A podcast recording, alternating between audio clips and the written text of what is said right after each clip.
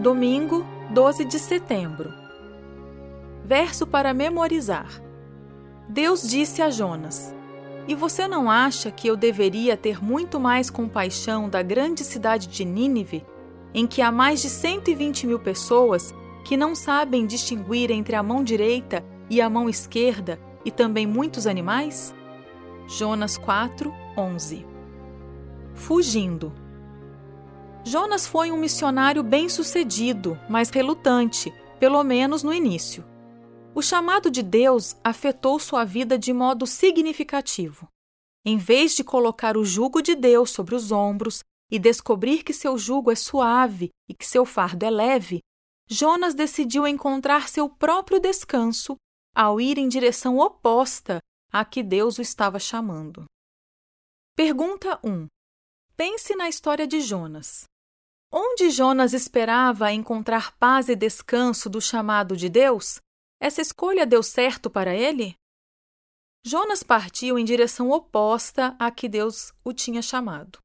Ele nem sequer parou para argumentar com Deus, como fizeram outros profetas da Bíblia quando foram chamados para ser mensageiros do Senhor.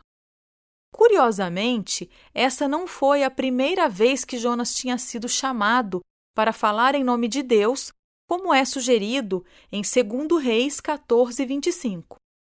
Na ocasião descrita em Reis, porém, Jonas fez o que o Senhor havia lhe pedido. Contudo, não dessa vez. Por quê? Registros históricos e arqueológicos documentam a crueldade dos senhores neo-assírios que dominaram o Antigo Oriente Próximo no oitavo século antes de Cristo, época em que Jonas ministrou em Israel. Cerca de 75 anos depois, Senaqueribe atacou Judá. Israel e Samaria haviam caído 20 anos antes, e o rei Ezequias aparentemente havia se juntado a uma coalizão local anti-assíria. Havia chegado a hora de os assírios acertarem as contas. A Bíblia, documentos da Assíria e os relevos das paredes do palácio de Senaqueribe, em Nínive, contam a história cruel da queda de Lax, uma das mais importantes fortalezas na fronteira sul de Ezequias. Em uma das inscrições, Senaqueribe dizia ter feito mais de 200 mil prisioneiros de 46 cidades fortificadas que ele alegava ter destruído.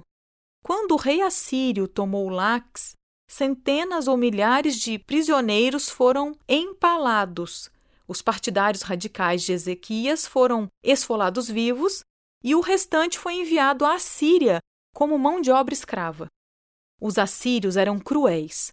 E Deus enviou Jonas para o centro daquele império? É de admirar que Jonas não quisesse ir? Você já fugiu de Deus? A fuga deu certo para você? Que você aprendeu com esse erro?